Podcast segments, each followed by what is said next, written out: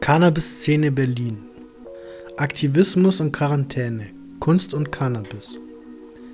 Das Hanfmuseum. Happy 420. Auch wenn das zugegebenermaßen selbst in Berlin momentan nicht so einfach ist. In ganz Berlin? Nein. Ein von unbeugsamen Berlinern bevölkertes Museum hört nicht auf, der Prohibition Widerstand zu leisten. Im Hanfmuseum ist es zwar ruhig geworden, aber den Aktivismus einzustellen, davon ist man weit entfernt, wenn auch im Rahmen der momentanen Möglichkeiten. Das Hanfmuseum befindet sich in Berlin Mitte, im schönen Nikolaiviertel. Auf fast 300 Quadratmetern wird hier seit 1994 ein umfassendes Bild des Hanfes als Nutzpflanze präsentiert. Das Hanfmuseum setzt auf Aufklärung über die oft mit Vorurteilen besetzte Nutzpflanze. Es werden sowohl Nutzung, Anbau, Ernte aus historischer Sicht beleuchtet, als auch die Bedeutung in den verschiedenen Kulturen und die juristische Seite des THC-haltigen Hanfes. Es ist das einzige Museum seiner Art in Deutschland und der einzige Ort, an dem man hierzulande Cannabis live beim Wachsen zusehen kann. Ähnliche Museen gibt es in Europa nur in Barcelona. Außerdem besitzt das Hanfmuseum einen Shop und ein kleines Lesecafé in dem auch themenbezogene Videos für Besucher vorgeführt werden. In diesem Teil des Museums findet momentan eine äußerst bunte Verwandlung statt, der wir uns später noch widmen werden. Das Museum ist geleitet vom Hanf e.V., Hanf als Nutzpflanze fördern, und gemeinnützig. Es generiert also kein Geld und alle Mitarbeiter sind Ehrenamtler. Der Eintritt liegt bei 4,50 Euro bzw. 3 Euro ermäßigt. Damit werden die laufenden Kosten gedeckt. Aber natürlich nicht in der Krise. Normalerweise bestehen ca. 50% der Besucher aus Touristen und Schülergruppen, welche nun wegfallen. An einem guten Tag kommen ungefähr 40 Besucher. Diese kann wohl auch die erhaltene staatliche Corona-Hilfe nicht ersetzen. Ansonsten finanziert sich das Museum über Spenden, Sponsoren und den kleinen Museumsladen. Die Namen der Spender sind keine Unbekannten.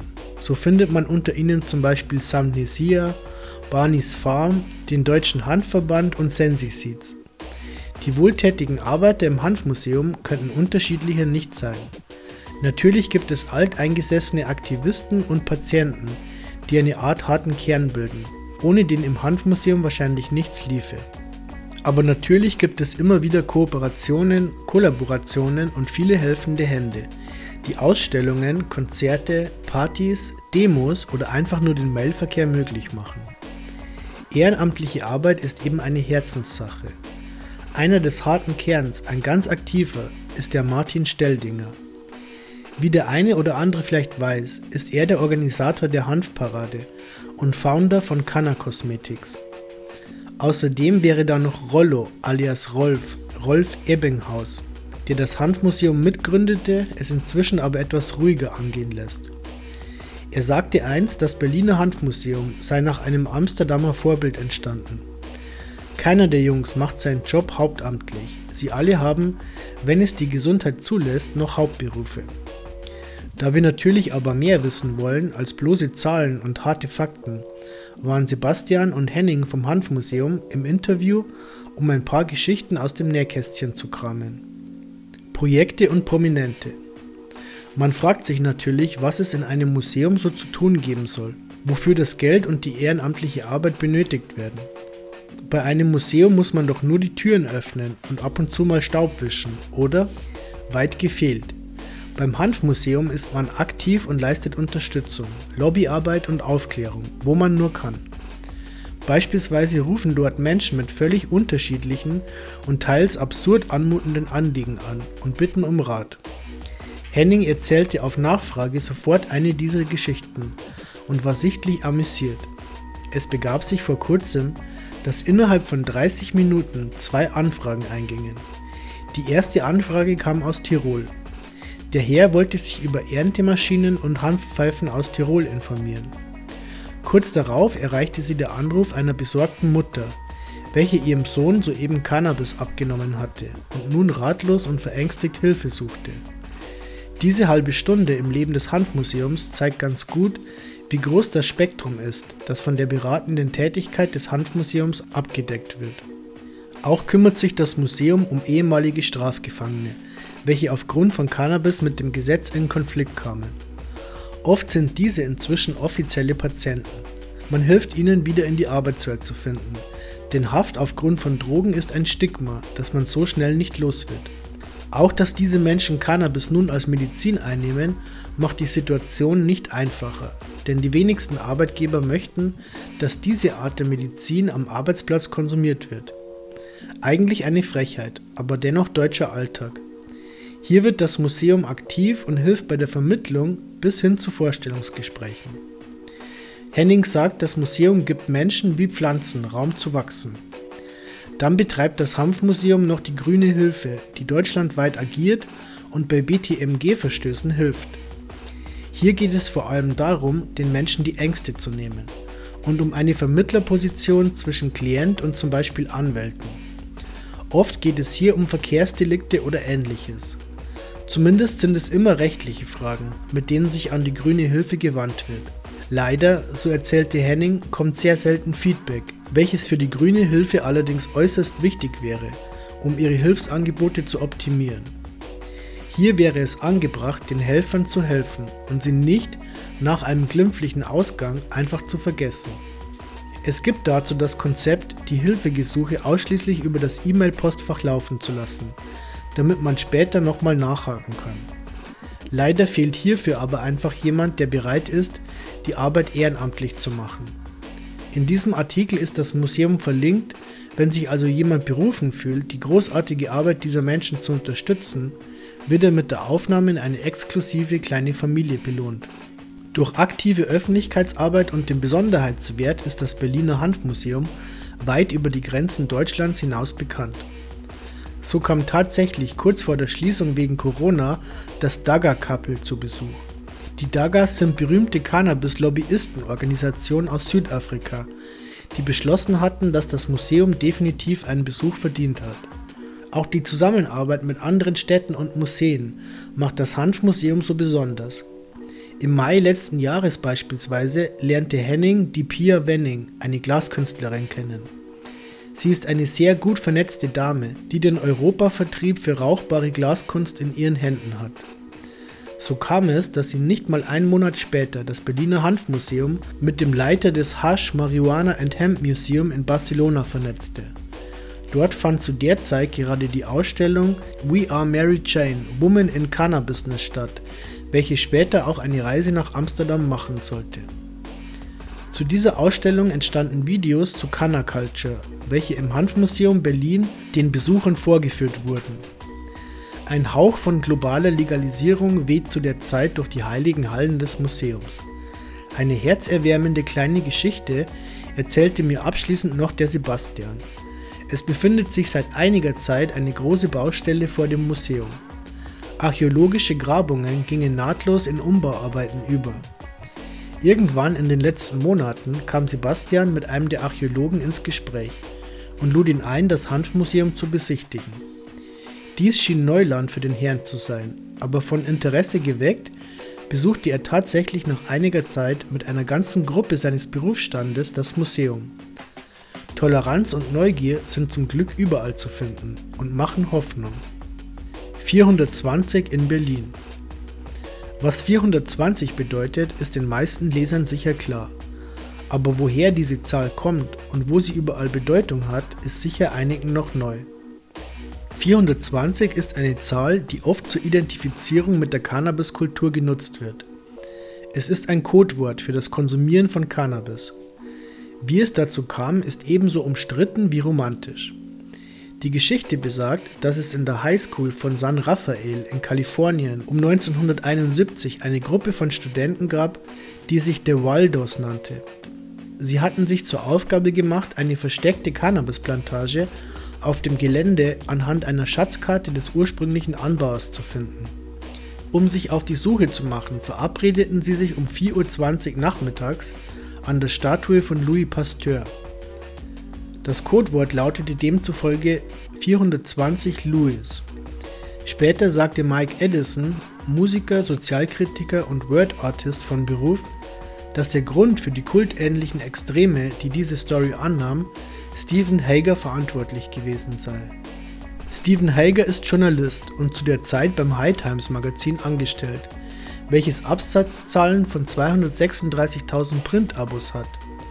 Es gibt das Magazin seit 1974.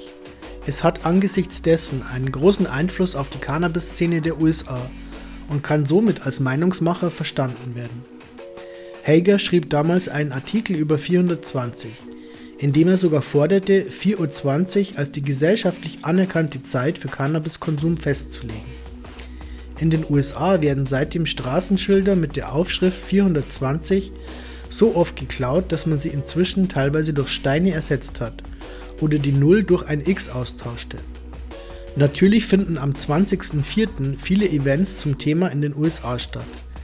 In diesem Jahr wäre dies sogar den ganzen Monat der Fall, da wir den 4.2020 haben. Es fanden in den vergangenen Jahren Events am Hippie Hill im Golden Gate Park statt, in der University of Colorado, auf dem Parliament Hill in Ottawa und auf dem Majors Hill Park in Montreal, um nur einige zu nennen. Auch in Deutschland haben wir seit ein paar Jahren ähnliche Events, allerdings wesentlich kleiner.